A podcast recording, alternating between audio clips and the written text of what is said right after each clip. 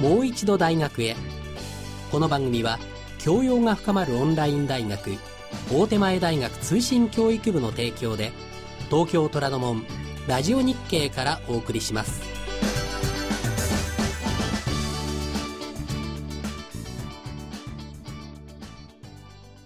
皆さんこんばんは。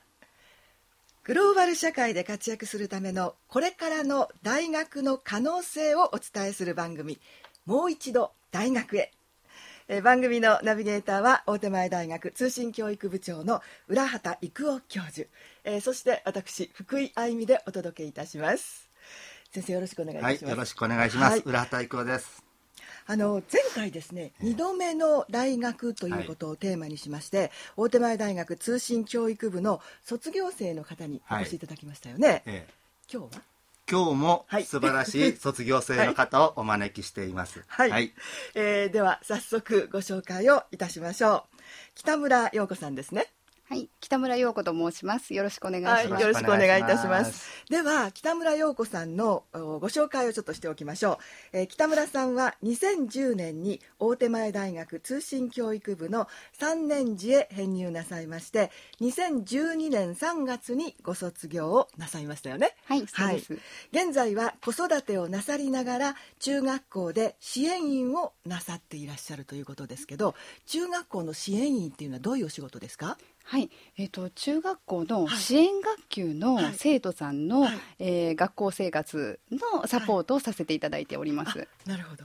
現在はお仕事をなさっていらっしゃいましたが、はい、大手前大学の通信教育部に入学なさったのは、はい、何かきっかけがあったんでしょうかね？はいとその当時、はい、0歳と4歳の2人の子どもの子育てをしていたんですけれども、あの子育て以外に何かこう自分自身の時間を持ちたいなっていう思いがありまして、えー、自分にできることはないかっていうふうに探している中でこの大手前大学の通信の入学っていうことに至りました。えーと、じゃあ大手前大学の通信1本に絞って入学なさいました？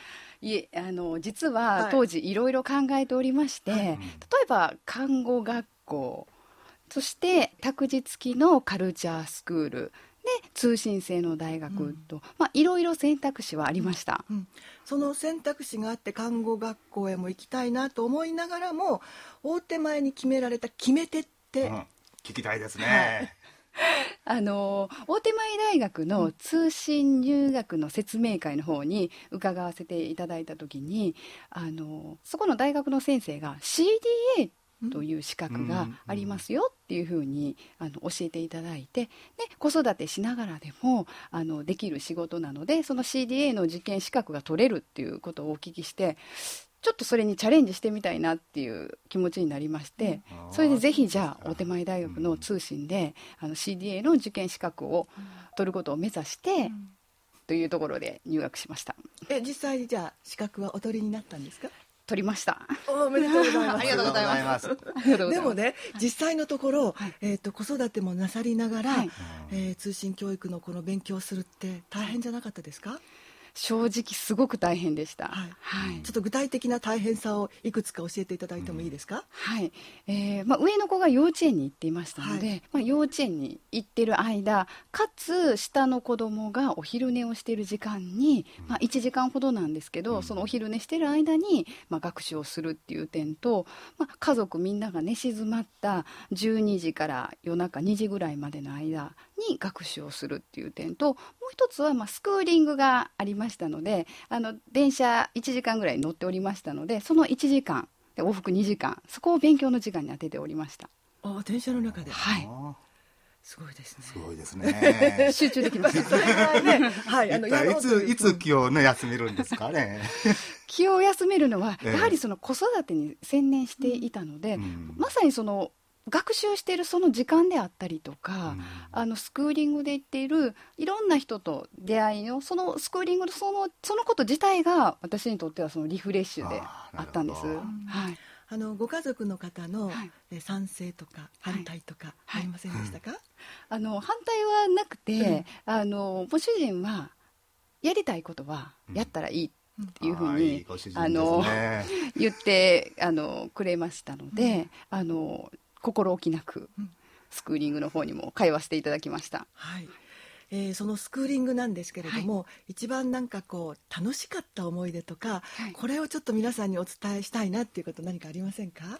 そうですね。どのスクーリングもすごく、あの毎回勉強になるのと、毎回新しいあの出会いがあるっていうので楽しかったんですけどとても印象に残っている授業であの働くことを考えるっていう授業がありましてでそこであのキャリアについてちょっと学んだんですけど、えー子育てもキャリアであるっていうことを知った時に目から鱗だったんですね。あの恥ずかしいながらあの働くっていうことはいわゆるこうお給料をもらって仕事をするっていうことが働くキャリアっていうふうに認識していたんですけれども、そうではなくてその子育てそのこと自体もキャリアなんだっていうことを知って、あそうなんだってちょっと心が楽になったというか、子育て中の私もそんな自分を認めてあげていいんだなっていうことを気づけた点がすごく嬉しかったことと、あとキャリアマップっていうふうに半年後1年後に目標設定してそれに向かって、えー努力していくっていうことを学んだのでそれはすごく今の生活の中でもあの生きていることですね。はい。えっ、とスクーリングははい。どちらの会場へいらっしゃったんですか、そのスクーリングは桜宿川キャンパスの方であす。なるほど。はい西宮の桜宿川キャンパスにいらっしゃった。はい、そうです。はい、えーお友達できました？そうですね、たくさん今でも一緒に旅行に行く友達もできましたし子育てとか将来についていろいろ相談に乗っていただける人生の先輩のお友達もできました。いいですね。あの浦畑先生、あの、はい。こんな風にね、ええ。あの子育てなさりながら、ええ。ー学ぶっていう学生さん、生徒さん、はい。い、っぱいいらっしゃるんじゃないですか？ええ、たくさんいらっしゃる中でも、はい。特に北村さんはよく頑張っておられてすごくこう優秀な成績で卒業されました、あの浦畑先生の印象の中にも残ってらっしゃるんです、ね。残ってます。あの卒業式の時にですねその一番成績が優秀な方をはい。表彰するんです、はい。その時の。はい理事長賞をもらわれました、はい。まあそれはすごい。ありがとうございます。ありがとうございます。はい、あのまあいろいろねあの苦労もなさりながらまあ子育ても大変だと思いますし、でも自分の時間を持つっていうことはものすごくいいことだし、それからあのキャリアのことを学ばれたっていうのもね、はい。あのすごくこう有意義だったのかなっていうふうにはい。感じたんですけれども、もしね、はい。これからちょっと迷ってて、はい。こんなふうに私もやなりたいなって思ってる人がいらっしゃったら、その方にアドバイスするとしたら何かありますか？そうですね、うん、何かをするっていう時にうん。迷いがあると思うんですね。あるんですよ。あると思うんですけど、うその思った時がうん。やり時だと思うので、あの勇気を出してうん。一歩踏み出していただきたいなっていう思いがありますね。じゃあ、はい。年齢ははい。関係ないですか？関係ないです。自分がこう思った時がスタートだと思っていいですか？思っています。はい。はい。わかりました素晴らしい。はい、じゃああの浦畑先生ちょっと最後に今日のまとめをしていただいてもよろしいでしょうか？はい、えー働く女性であり、うん。えー素晴らしい妻であり優しいお母さん。私たちの大学で、えーいろいろ学ばれた後ですね実はさらに卒業された後、また別の大学で、えー勉強されました、うん。そしてなんと、うん最終的な、まあ最終的でもないですけどもあのとりあえずのゴールと定めておられた、教員採用試験にはい。合格しちゃいました。そうなんですか？そうなんです。ありがとうありがとうございます。はい。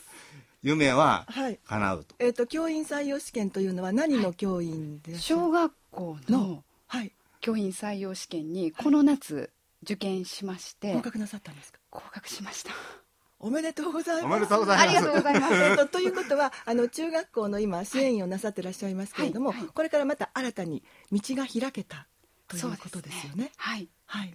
中学校の支援をしている中で、はい。その支援員として子どもに関わっている今以上により深く子どもたちと関わりたいっていう思いが強くなりましてでそれで小学校の教員免許を取得したいっていう思いになったのであのある大学で通信制なんですけど今も働きながら、えー教員免許取得のために通信制大学の方でまたもう一度学んでいる最中です。大学を3つも出られたんですよ。すごいですね。いやーでもあのねで教育実習にも行かないといけないしかなりご自分の時間を割かないとなかなか免許は取れませんよね。そうですね、うん。この5月6月にはい。1か月間、はい。教育実習にも行ってまいりました、ああさすが。やっぱりあのやろうという気持ち、うん。目標を持つっていうことはものすごく大事ですよね。えでこの目標というのはやっぱりいくつになっても失ってはいけないことでしょうかね。私はそう思っていますね、はい、あの夢を持つっていうのはものすごく大事ですよね。そうですね。はい。はいぜひあの浦畑先生、はい。大手前大学の通信教育部で、ええ。えねえいろんな人たちの夢がええ。叶うといいなとね。はい。はい、いうふうに思いますね。えはい。はい。えー北村さんには今日ね、はい。あのいろいろ、はい。えー主婦でありそして、えー、と学びの場である、えーご自身の体験談も含めながらいろいろお話を聞かせていただきました、ありがとうございます。いえいえ。最後に何か言うことありません？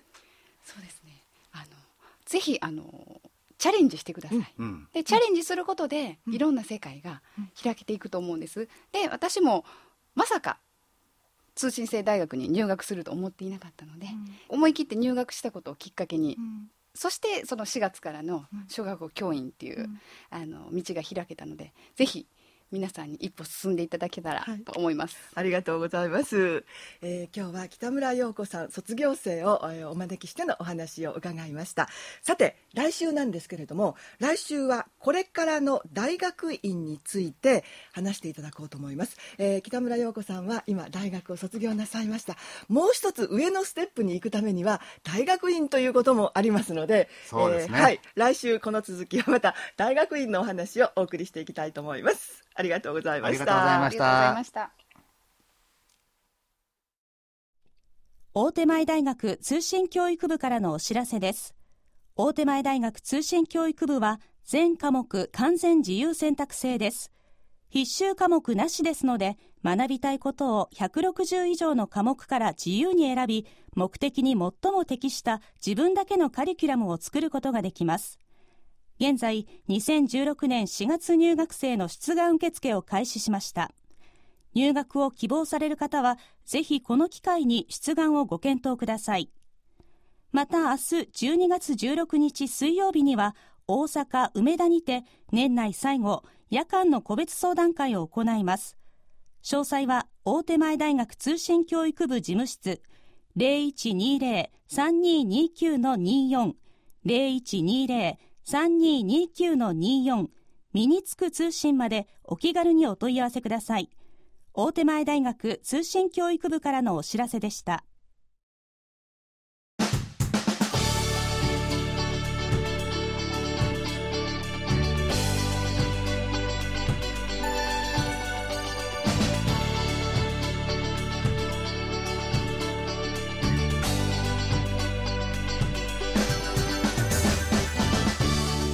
一度大学へこの番組は教養が深まるオンライン大学大手前大学通信教育部の提供で東京虎ノ門ラジオ日経からお送りしました。